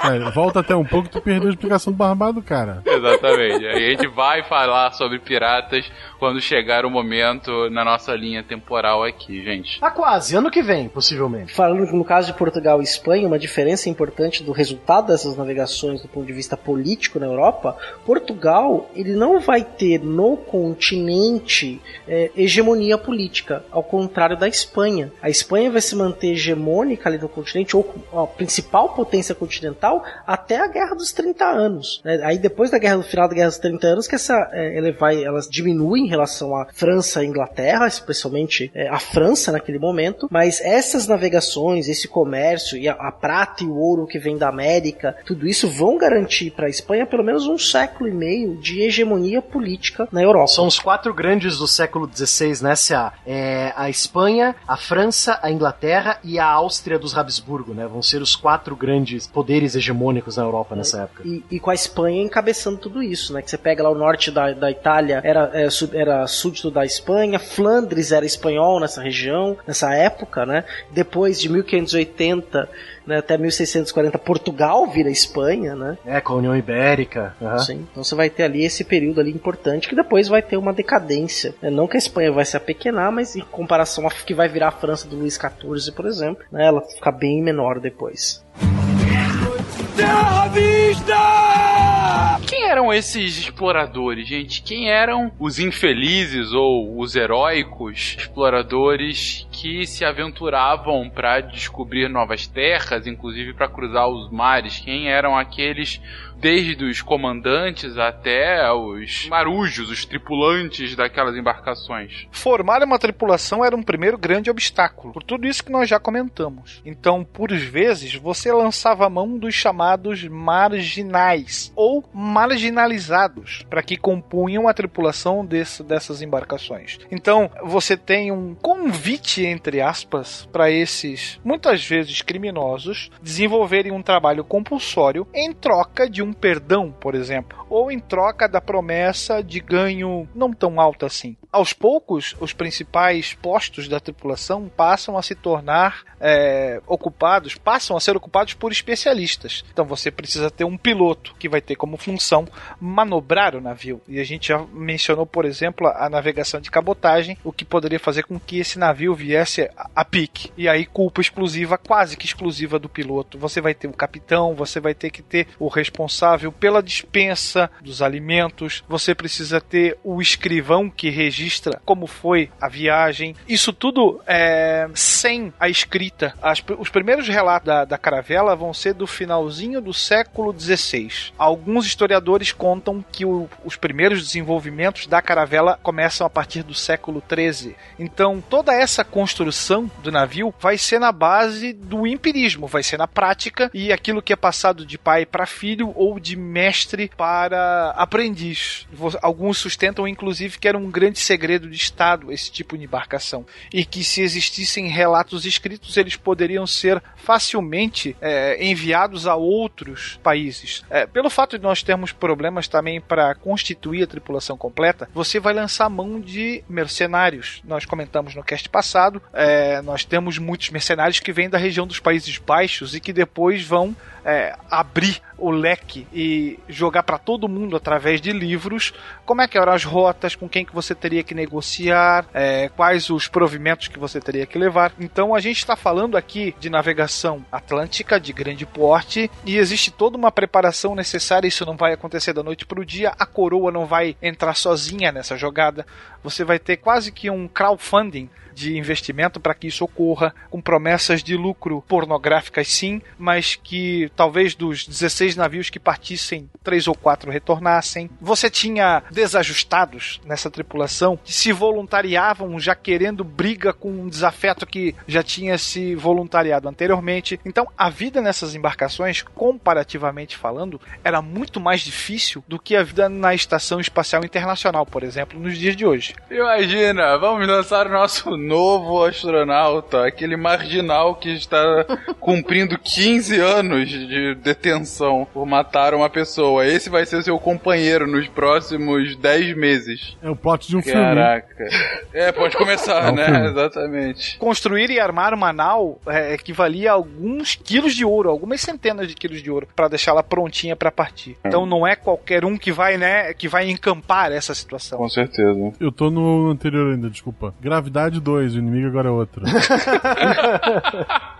Falando na construção desses barcos, eu fico abismado com uma coisa: a quantidade de árvores que devem ter sido derrubadas para construir toda essa frota, né? Afinal de contas, a Ilha da Madeira tem esse nome não por acaso, né? Então, é, eu fico imaginando isso. É só nós lembrarmos, próximo do período que nós estamos, em que a, a Espanha cria a invencível armada que acaba sendo vencida por causa de tempestades e piratas ingleses, né? Lá pelo ano 1600, 1640, a quantidade de árvores que eles é, está registrado. Cara, eu acho que um terço de todas as florestas da Espanha foram derrubadas para fazer essa grande armada, sabe? É muita madeira. A, a coroa portuguesa tinha uma grande preocupação em controlar o uso das madeiras existentes em Portugal. Tanto é que vai existir um decreto lá no século XVII, na qual um comissário vai ter que coordenar a compra desse tipo de madeira onde ela tivesse disponível, né? Guardando os estoques no armazém. É, a madeira aqui vai ser considerada vital para a continuidade do- da expansão do Império Marítimo Lusitano. E vão existir uma série de preceitos sobre o corte da madeira, o tipo da madeira, a- a- todo o serviço do- de supervisão de corte, como que ela teria que ser, em qual lua ela deveria ser cortada, em que meses você poderia cortar, qual a grossura da- da- do, do tronco para que ele fosse utilizado. Especialmente aqui a gente vai ter os mestres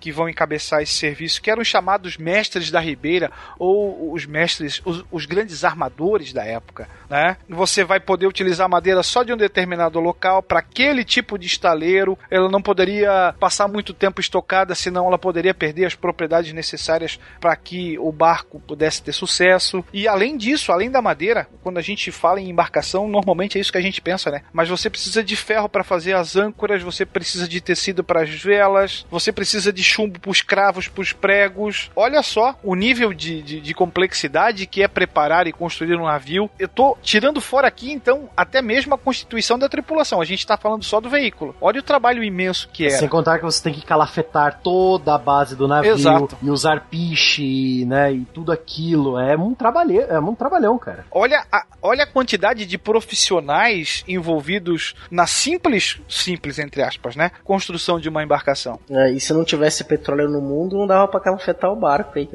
Não tem É. navegações. Lembrei do contrafactual que eu escutei recentemente. Outra coisa que no colégio sempre me falaram, ah, porque a Península Ibérica é um trampolim pro oceano, por conta das rotas comerciais e tudo mais. E um dos motivos das grandes navegações terem começado principalmente em Portugal é a famosa Escola de Sagres. Qual é a função dessa escola? A gente está falando aí num momento ainda pré-científico, já é uma escola com ciência, de fato formando o navegador do futuro? Isso não existe. Não existe? Como assim? A escola de Sagres é alguma historiografia coloca que eu acho que o Will vai falar melhor do que eu aí, que tem muito de lenda em relação a uma escola de navegação. Você tem uma tradição de navegação que vai envolver também povos judeus, né? É, que vão também ter expertise nesse tipo de construção, nessas técnicas que o Will acabou de descrever perfeitamente a complexidade disso, mas uma escola chamada Escola de Sagres que treinava marinheiros, treinava grandes navegadores, isso não existe. Mas o nome nome tão bonito. De onde é que tiraram isso? Lembra daquela ideia de construção do imaginário nacional, uh, Fencas, para dar identidade a um país? A escola de Sagres é, é um dos das peças do quebra-cabeça da nacionalidade portuguesa. Ah, é tipo um mito fundacional de Portugal? É, é Mais ou menos por mais aí, ou né? menos. A historiografia recente portuguesa questiona bastante a existência da escola de Sagres. Né? Especialmente a partir dos anos 90, nós temos um historiador marítimo português chamado Luiz Albuquerque que diz que a escola de Sagres nunca existiu e que tal conceito deve ser descartado. E aí ele procura retomar como é que essa ideia foi construída e ele volta até o século XIX, berço do romantismo e dos nacionalismos, e ele chega a um jornalista chamado Oliveira Martins, propagandeia essa suposta escola. Sim, propaganda, né? Claro que posteriormente essa ideia foi apropriada por governantes portugueses, com esse intuito que o Barbado comentou de lembrarem um passado heróico, né? Perpetuando aí um imaginário grandioso, coletivo e tudo mais.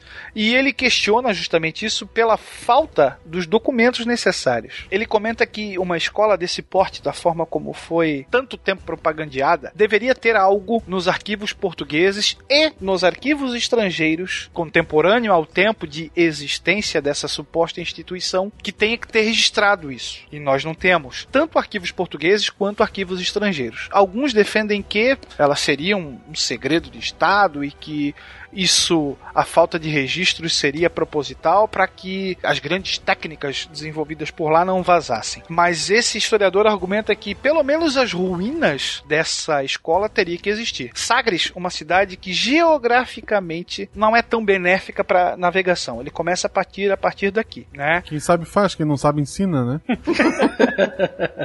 E aí ele comenta também que o fato de você ter segredos de Estado em relação à navegação, essa política de sigilo não poderia pagar vestígios. E aí nós temos o, o nome do talvez do maior fomentador das navegações portuguesas, que foi o infante Dom Henrique, suposto fundador da escola de Sagres. Mas num período contemporâneo a isso, ele fun- não é que ele funda, mas ele incentiva que a Universidade de Lisboa passe a, ensinar e a desenvolver estudos eh, destinados à formação de pilotos capazes e eficientes, atualizados nos progressos da época, para que a expansão marítima portuguesa continuasse. Veja bem, esse cara seria o fundador da escola de Sagres. Para que, que ele vai chegar lá na Universidade de Lisboa e vai dizer: Ó, nós temos que fazer um curso para formar os nossos pilotos? Cadê a escola que é mencionada aqui? E ele, inclusive, doa terras para se na Universidade de Lisboa fosse construído um centro naval e tudo mais. Tá aí a escola. Onde é que fica nessa história? né? Não seria o, grande berço das navegações portuguesas, o grande cabedal de conhecimento? O cara foi ali na Universidade de Lisboa e disse: Ó, temos que formar um curso. E aí você vai ter aritmética, geometria, astronomia, né? E essa escola não é mencionada. Então, você tem vários indícios é, arqueológicos e depois na documentação específica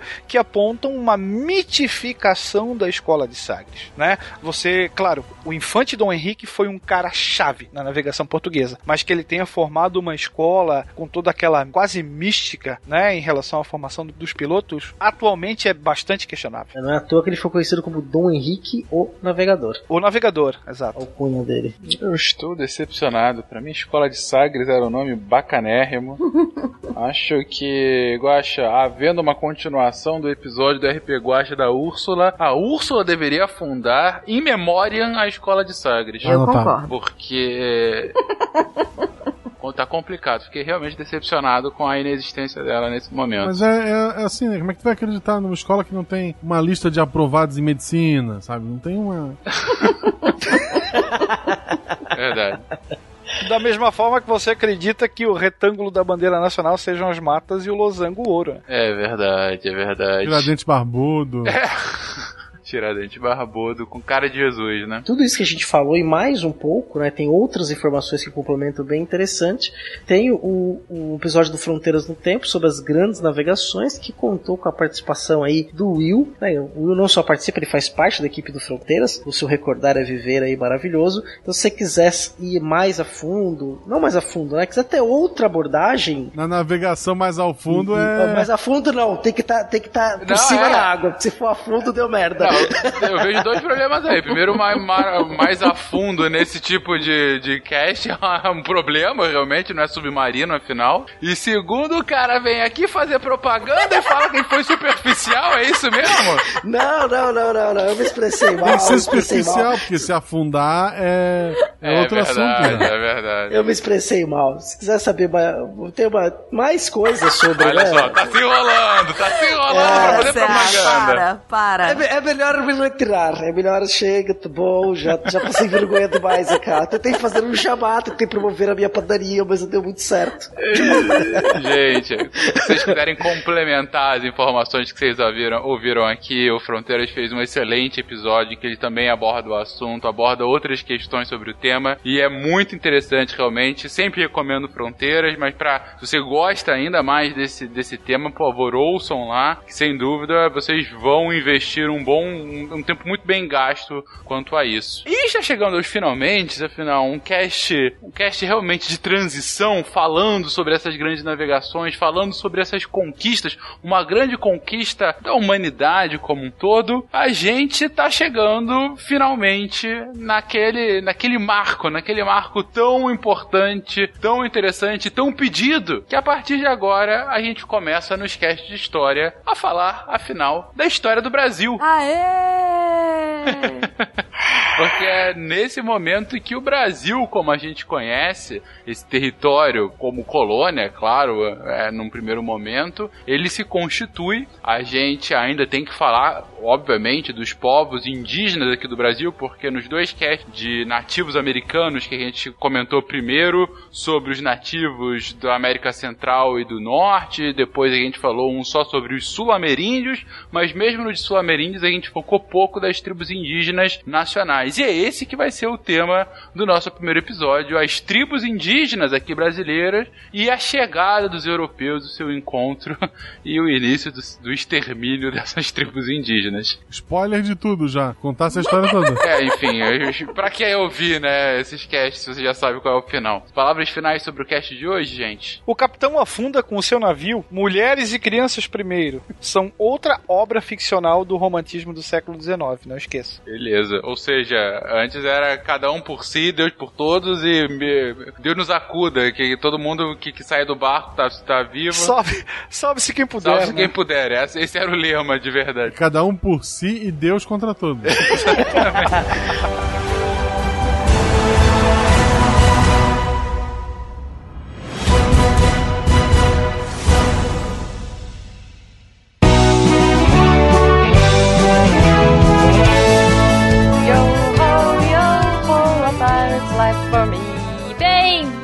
sessão de recadinhos do SciCast, que agora é no fim. E é isso aí. Espero que vocês fiquem até o final pra me ouvir. Yay! Gente, antes de mais nada, gostaria de lembrar a todos que está chegando a Campus Party 2019, uhul! Vai ser a maior imersão tecnológica do mundo! E vai rolar entre os dias 12 e 17 de fevereiro no Expo Center Norte. Cara, não percam, são mais de mil horas de conteúdo, 900 palestrantes, 40 gigas de internet 24 horas sem parar, workshops, palestras, drones, games, hackathons e SciCast. E aí, estaremos lá. Se você quiser, entra no site, usa o código hashtag Deviante na CPBR12 e você já ganha 50 reais de desconto na compra no ingresso, beleza? Então, esperamos vocês lá pra dar abraços é, e, sei lá, e, e não sei, vamos fazer alguma coisa, vamos aprontar alguma coisa nessa Campus Party.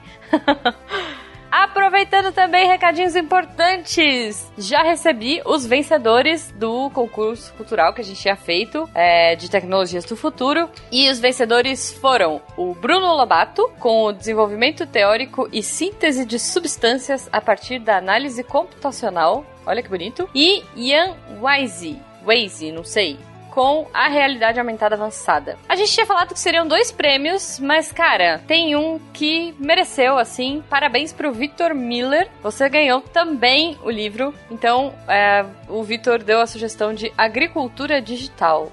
Internet das coisas na agricultura. Cara, parabéns para vocês. Os projetos, as ideias mirabolantes foram muito legais. Espero que vocês gostem do presente. E se vocês quiserem conversar com a gente, esse episódio incrível, lindo, maravilhoso sobre grandes navegações, vocês podem entrar no post do Deviante e comentar no post para receber gifs é, engraçadinhos, comentários, tirar suas dúvidas, mandar sugestões e afins. Ou se você quiser uma coisa mais fala que eu discuto, manda um e-mail para o contato Estaremos lendo também, a gente compartilha com, com a equipe, se for alguma dúvida, se for um recado, se for um agradecimento. Aliás, a gente adora receber notícias de vocês. Eu falei semana passada e reitero essa. É extremamente importante que vocês compartilhem nas redes sociais, que vocês ajudem a gente. A gente trabalha pra caramba, com muito amor, mas toda ajuda é bem-vinda para que a ciência seja cada vez mais divertida. E aproveitando já o gancho, eu vou agradecer a todos vocês, nossos patronos, pelo PicPay, pelo Padrim e pelo Patreon, que fazem esse projeto ser possível, que fazem com que a gente tenha mais projetos, mais coisas, mais ideias. O Fencas nunca para, as nossas mentes deviantes estão sempre trabalhando para trazer os melhores projetos para vocês e as coisas extremamente legais, como o Kids, que é o novo projeto da casa para as crianças fofinhas e Timalia é, já começarem desde cedo a ter a atiçar a curiosidade e terem prazer na ciência e no aprender, certo? Então é isso, gente. Esses foram os recadinhos da semana. Espero vocês semana que vem. Fiquem até o final comigo, por favor. Não me abandonem. Todos os navios já partiram e eu fiquei aqui sozinha no porto. Foi, hein? um beijo e até semana que vem. Se a ciência não for divertida, tem alguma coisa errada tem que ser divertida. A coisa mais divertida que tem é a ciência.